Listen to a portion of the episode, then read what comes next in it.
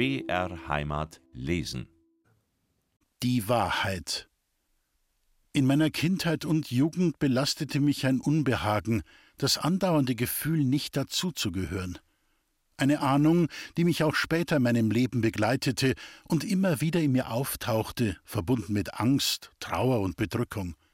Etwas Geheimnisvolles, das nicht ausgesprochen werden konnte und durfte, belastete meine Seele. Ein Familiengeheimnis? Es hatte irgendwie mit meinem Vater Johann Bäuerle zu tun. Warum blieb er mir immer ein Fremder? Warum diese Distanz zwischen uns? Warum die Härte meiner Mutter mir gegenüber? Wo war ich die ersten vier Jahre meines Lebens? Wo meine Mutter? Noch mit siebzig Jahren beschäftigten mich solche Gedanken. All diese offenen, unbeantworteten Fragen kamen geballt in mir hoch, als ich ins Krankenhaus eilte, um von meiner Mutter Abschied zu nehmen. Es ginge dem Ende entgegen, meinte der Stationsarzt am Telefon. Ich kämpfte innerlich mit mir selbst. Sollte ich meine Mutter nach dem gefühlten Geheimnis fragen, das uns ein Leben lang voneinander trennte? War es nicht taktlos, dies ausgerechnet am Sterbebett zu tun? Würde ich sie damit vor dem Tor zur Ewigkeit zu sehr aufregen und ihr die Chance nehmen, in Frieden zu gehen? Ich nahm allen Mut zusammen und stellte intuitiv die für mich so wichtige und nicht ahnend richtige Frage. Mutter, bitte sage mir, war Hans Bäuerle wirklich mein Vater? Sie drehte für einen Moment ihren Kopf von mir weg. Schweigen. Dann sah sie mich mit einem vorwurfsvollen Blick an, als wollte sie sagen, wie kannst du nur so etwas fragen? Ihre Lippen zuckten, als sie leise, fast wispernd mit letzter Kraft entgegnete Ja, das ist schon so. Ich spürte, dass sie vor ihrem letzten Atemzug nicht die Wahrheit sagte, hörte aber auf, weitere Fragen zu stellen. Die Zeit dazu und ihre Zeit waren abgelaufen. Herr, gib ihr die ewige Ruhe, betete ich, bevor ich das Krankenzimmer verließ und zurück nach München fuhr. Zwei Tage später schlief sie friedlich ein. Die Frage nach der Wahrheit aber beschäftigte mich nach dem Tod meiner Mutter mehr denn je zuvor. Tante Heidi, die letzte noch lebende Schwester meiner Mutter, könnte mir wenigstens sagen, wo ich in den ersten Jahren meines Lebens war, denn die Erinnerungen daran waren für mich irgendwie wie von Nebelschwaden verschleiert. Vier Wochen nach dem Tod meiner Mutter setzte ich mich in den Zug nach Neustadt an der Weinstraße, wo Tante Heidi lebte. Meine liebe Tochter Marisa begleitete mich. Mit Tante Heidi verbinden mich viele Erinnerungen aus meiner Kindheit. Ihren Ehemann, den Onkel Otto, liebten nicht nur wir Kinder. Er war lustig, sehr gesellig und überall gern gesehen. Oft luden Tante Heidi und Onkel Otto mich und meine Familie ein. Früher mit Sabine und Jupp und später mit meinem zweiten Ehemann Gerhard und unseren beiden Kindern Marisa und Mauricio.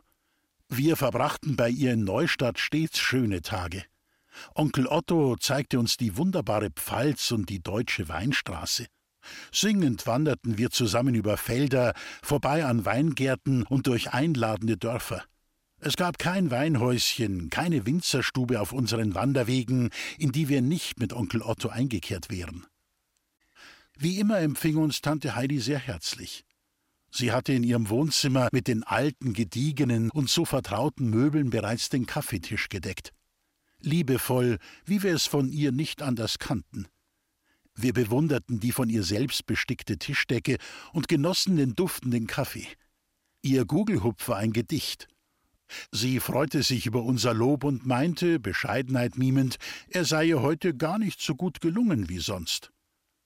Marisa und ich saßen mit der Tante am Tisch und lauschten, was sie uns zu erzählen hatte. Das Leben ohne ihren geliebten Otto schien ihr mehr Mühsal als Freude zu sein. Sie freute sich über unseren Besuch und jemanden zum Plaudern zu haben, der ihr aufmerksam zuhörte. Als sie sich erheben wollte, um wieder einmal in die Küche zu gehen, legte ich meine Hand auf ihren Arm, um ihre volle Aufmerksamkeit zu erhalten. Ich hatte das Gefühl, es wäre nun der passende Zeitpunkt, um meine Frage loszuwerden. Also, liebe Tante Heidi, druckste ich etwas unbeholfen herum, weißt, du bist die letzte und einzige noch lebende unserer Familie, die ich noch was fragen kann. Tante Heidi wandte sich mir zu und schaute mir dabei in die Augen. Was meinst du damit, Resel? Eine bessere Frage fiel mir in diesem Moment nicht ein als Bitte sag mir, wer mich bis zu meinem vierten Lebensjahr großgezogen und versorgt hat. Mit dieser Frage schien ich meine gute Tante Heidi etwas verunsichert zu haben. Sie wiegte ihren Kopf, so als müsse sie sich genau überlegen, was sie nun sagte. Marisa warf mir einen fragenden Blick zu. Auch sie wusste die Denkpause meiner Tante nicht so recht zu deuten. Tante Heidi schaute zu Boden und sagte dann, ihren Blick auf mich gerichtet: Ja, weißt, da weiß ich gar nix. Da war ich ja schon 14 Jahre alt und nicht mehr daheim, aber, aber ich muss dir etwas sagen. Als hätte sie vergessen, über das von ihr angekündigte zu sprechen, bewegte sie sich eher schleppend in Richtung Küche. Sie holte ein Glas Wasser, stellte es vor sich auf den Tisch und schaute uns beide an. Will jemand von euch auch ein Glas Wasser? lenkte sie ein. Tante Heidi, du wolltest mir doch etwas sagen. Was wolltest du mir sagen? hakte ich nach. Und nun brach es aus ihr heraus. Jawohl, dein Vater ist der Michael Meitinger, nicht der Johann Bäuerle. Das war wie ein Donnerschlag, obwohl ich so etwas geahnt hatte. Ich war wie gelähmt und doch innerlich erfreut. Mein Herz schlug hoch bis zum Hals. Sollte ich weinen oder lachen? Die innere Anspannung fiel rasch ab. Ich fühlte mich plötzlich so leicht, so richtig befreit. Tante Heidis Antwort kam wie eine Erlösung. Ich fiel ihr um den Hals. Tränen der Erleichterung liefen über meine Wangen. Endlich die Wahrheit. Endlich die Bestätigung dessen, was ich in meinem Leben seit frühester Kindheit immer in mir spürte. Mit Tante Heidi schließt sich der Kreis meiner Biografie. Denn aus ihrem Mund erfuhr ich endlich die Wahrheit über meine Herkunft, auf die ich mein ganzes Leben lang gewartet hatte. Auf der einen Seite war ich nun froh darüber, fand ich doch nun eine Erklärung für so manche kritischen oder unliebsamen Situationen in meinem Leben und für die Frage nach dem Warum. Doch auf der anderen Seite verspürte ich nun auch eine unglaubliche Wut in mir aufsteigen auf alle, die mich ein Leben lang belogen und betrogen hatten, auf meine Mutter, meine Großeltern, meine Verwandtschaft. Die Familie meines Vaters. Die Wahrheit war nun endlich ausgesprochen. Ein dicker Knoten war gleich einem gordischen Knoten zerschlagen. Ich fühlte mich gelöst, ja irgendwie erlöst. Michael Meitinger ist mein Vater. Doch nun entbrannte in mir der Wunsch, unbedingt etwas und, wenn es ginge, möglichst alles über meinen leiblichen Vater, den ich nie zu Gesicht bekommen hatte, zu erfahren. Auf dem Rathaus in Dinkelscherben konnte man mir die Anschrift des Hofes geben, von dem mein Vater abstammte. Ein erster wichtiger Schritt für meine Nachforschungen. Es war das Haus mit der Nummer 29 in Ried. Spontan fuhr ich mit dem Wagen nach Ried bei Markt Dinkelscherben. War es Zufall, dass ich mit dem Auto direkt vor dem Haus 29 anhielt, obwohl es mit keinem Straßenschild versehen war? Ich war aufgeregt wie ein Kind vor der Ankunft des Christkinds. Außerdem war ich mir gar nicht sicher, ob ich wirklich an der richtigen Adresse war. Eine ältere Frau in einer gescheckten Wickelschürze öffnete mir vorsichtig die Tür. Ihr Blick verriet die Frage, was wollen Sie? Es sprudelte nur so aus mir heraus. Michael Meitinger, der hier aufgewachsen sein soll, ist mein Vater. Das Gesicht der Bäuerin erhellte sich für einen Moment, dann schaute sie mich nachdenklich, vielleicht auch etwas skeptisch an, ehe sie mich spontan in ihr Haus einlud. Ja, dann sind wir ja verwandt. Dann sind Sie die Nichte meines verstorbenen Mannes. Mein Mann war nämlich der Bruder vom Meitinger Michael. Jetzt haute sie so richtig auf. Ich bin die Walli und du bist meine Nichte. Thea heißt du. Sie bot mir eine große Tasse Kaffee und ein dickes Stück von ihrem Gugelhupf an, den sie erst aus dem Herd geholt zu haben schien, denn er war noch sehr warm. Sie kramte aus einer Anrichte alte Fotoalben hervor und ließ mich in die Familie der Meitingers eintauchen. Wir klärten auch, dass die Müllersfrau, zu der ich als Kind immer das Korn zum Mahlen brachte, meine Tante war. Mein nächster Weg führte mich nach Ellenried zum Hof meines Vaters, Michael Meitinger. Er wurde nun von meinem Halbbruder Martin und seiner Frau Lore bewirtschaftet. Auch sie nahmen mich herzlich auf. Als ich den Beweggrund meines Besuchs nannte, blieb Martin recht gelassen, obwohl er bis dahin nicht wusste, dass er noch eine außereheliche Schwester hat. Auf meine Frage, ob ich einen DNA-Test zum Nachweis der Blutsverwandtschaft durchführen lassen sollte, winkte er nur ab. Er glaubte mir und freute sich ehrlichen Herzens über mich und mein Erscheinen. Martin war es, der sich mir öffnete und mir vieles über seine Familie erzählte. Er selbst wurde am 1.11.1922 geboren, seine Schwester Leni im April 1920. Leni lebte die letzten Jahre in einem Pflegeheim. Sie verstarb am 27. Juni 2005.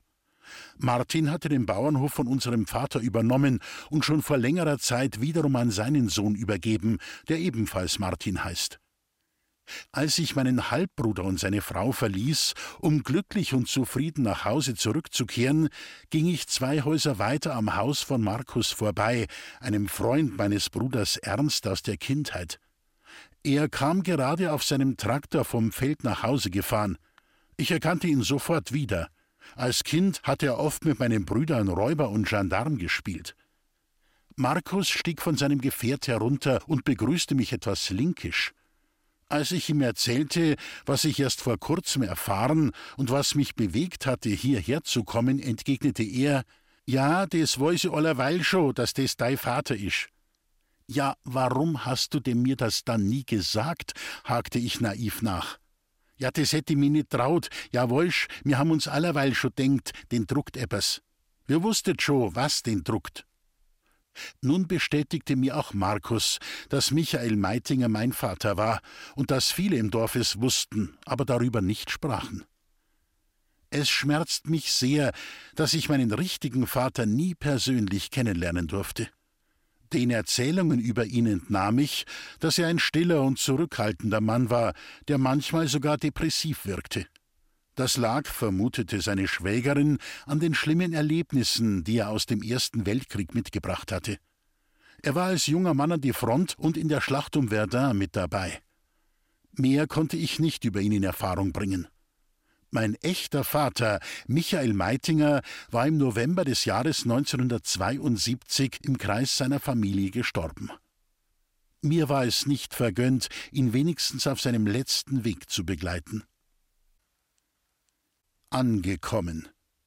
In meinem Leben bin ich durch viele tiefe Täler der Tränen gegangen.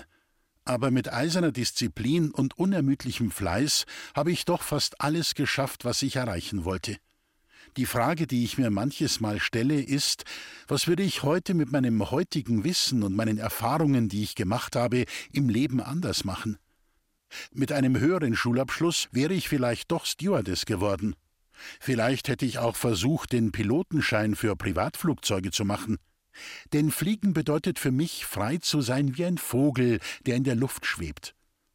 Auch hätte ich gern ein eigenes Immobiliengeschäft geführt oder wäre mit Begeisterung Lehrerin geworden. Ich liebe Kinder und die Arbeit mit jungen Menschen. Ich empfinde es als befriedigend, der Jugend mit gutem Beispiel voranzugehen und ihnen etwas fürs Leben mitgeben zu dürfen. Auch war ich immer bestrebt, etwas Neues zu lernen. Seit über 25 Jahren lerne ich Italienisch. Englischunterricht erhielt ich das erste Mal nach dem Krieg. Als ich zehn oder elf Jahre alt war, hatten wir eine Zeit lang gar keine Schule. Eine Nachbarstochter beherrschte ganz gut die englische Sprache, und bei ihr erhielt ich dann einmal die Woche Privatunterricht. Englisch zu lernen hat mir viel mehr Freude bereitet als der alltägliche Unterricht in der Schule. Ein anderer Traum von mir, der sich allerdings nicht erfüllte, war, über einen längeren Zeitraum hinweg im Ausland zu leben, in Italien, in England oder in den Vereinigten Staaten von Amerika. Es hat leider nie für mich gepasst. Ich ermunterte immer wieder meine beiden Kinder, ein paar Semester im Ausland zu studieren. Gern hätte ich sie dabei unterstützt und sie auch in der Fremde besucht. Dass berühmt zu sein nicht glücklich macht, habe ich in der Zeit als Fotomodell erfahren und erkannt. Von vielen Menschen auf der Straße als das strahlende Tosca-Fräulein oder die vorbildliche und perfekte VIP-Perfekthausfrau erkannt zu werden, befreit dich nicht wirklich von deiner Einsamkeit. Ich kann mir gut vorstellen, auch mit meinen 85 Jahren noch lange aktiv zu sein, um ältere und hilfsbedürftige Menschen zu betreuen, Dinge für sie zu erledigen oder sie bei Besorgungen zu begleiten. Gern bin ich ehrenamtlich in unserer Pfarrgemeinde, in Seniorenheimen und in einer Einrichtung für Demenzkranke tätig. Seit mehr als 30 Jahren gehe ich regelmäßig zu meinem Stammtisch in die Pfälzer Weinstuben, um liebe alte Freunde zu treffen. Mein liebstes Hobby aber ist noch heute das Singen. Ich bin stolz darauf, Mitglied im großen und berühmten Kinderchor von St. Peter und Paul in Trudering zu sein. Lange Zeit sang ich auch im Münchner Shantychor Seelords mit, bis ich meinen eigenen Shantychor in München, die Musikanten der Seefahrt, erfolgreich aufbaute. Wir treten öffentlich auf und genießen den Applaus des Publikums und unserer Fangemeinde. Singen bereitet mir Freude, befreit und entspannt mich. Mit großer Begeisterung helfe ich öffentliche Auftritte für unseren Shantychor zu organisieren. Mein Mann Gerhard unterstützte uns bis zu seinem Tod tatkräftig als Confrancier und Sänger. Ich denke oft an die Worte Jehudi Menuhins.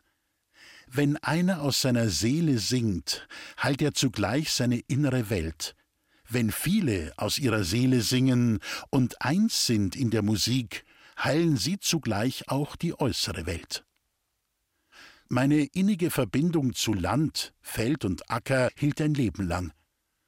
Noch heute wünsche ich mir hin und wieder einen eigenen Acker oder ein eigenes Gemüsefeld zu besitzen, auf dem ich selbst pflanzen und ernten kann.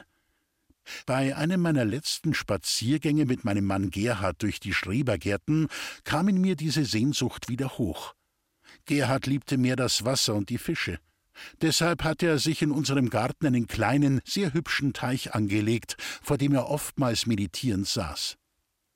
Meine Ehe mit Gerhard verlief nicht immer geradeaus und glücklich. Er konnte nicht treu sein. Immer wieder versuchte ich stets auf Frieden und Harmonie bedacht einzulenken. Ich bemühte mich, ihm nicht nur eine gute Ehefrau, sondern auch eine gute Geliebte zu sein. Vergebens. Vielleicht wäre es vernünftiger gewesen, mich rechtzeitig von ihm zu trennen. Da wir irgendwann weder physische noch psychische oder gar spirituelle Gemeinsamkeiten pflegten, einigten wir uns auf eine freundliche Wohngemeinschaft und arrangierten uns um des lieben Friedens willen. Einzig das Singen blieb uns als unser gemeinsames Hobby. Gerhard hatte eine wundervolle Stimme und war die Stütze unseres Shantychors. Die Jahre vor seinem Tod schien er sich jedoch eines Besseren zu besinnen. Sein Leben reflektierend, bedankte er sich bei mir und entschuldigte sich für sein Verhalten. Ich bemühte mich, ihm wohlwollend zu begegnen. Meinen beiden Adoptivkindern und meinen Enkelkindern will ich, solange sie es möchten, zur Seite stehen und sie unterstützen. Ich freue mich mit ihnen, dass sie an ihren sozialen und kreativen Berufen so viel Freude und Anerkennung finden. Marisa und Mauricio und ihren Kindern wünsche ich von ganzem Herzen eine glückliche, erfolgreiche Zukunft und ein Leben voller Liebe. Danksagung. Ich danke allen, die mich auf meinem Lebensweg begleitet haben, die mir beistanden und mir immer wieder Mut machten. Vor allem danke ich meinem ersten Ehemann Josef Schmitz, der mich geliebt und geschätzt hat und mir Kraft und Selbstbewusstsein gab. Mit ihm und unserer gemeinsamen Tochter Sabine verbrachte ich eine der glücklichsten Zeiten meines Lebens. Ich danke aber auch Gerhard Lev, meinem zweiten Mann, der es mir ermöglichte, zwei so wunderbare Kinder, Mauricio und Marisa, adoptieren zu können, indem er sie als seine Kinder anerkannte. Ich danke allen, die mich dazu ermutigt haben, diese meine Biografie zu schreiben. Ich möchte damit Menschen, die im Leben vielleicht manchmal nur zweiter Sieger sind, Mut machen, nicht aufzugeben, sondern ihre Träume trotz aller Hürden Wirklichkeit werden zu lassen. Theresia lief.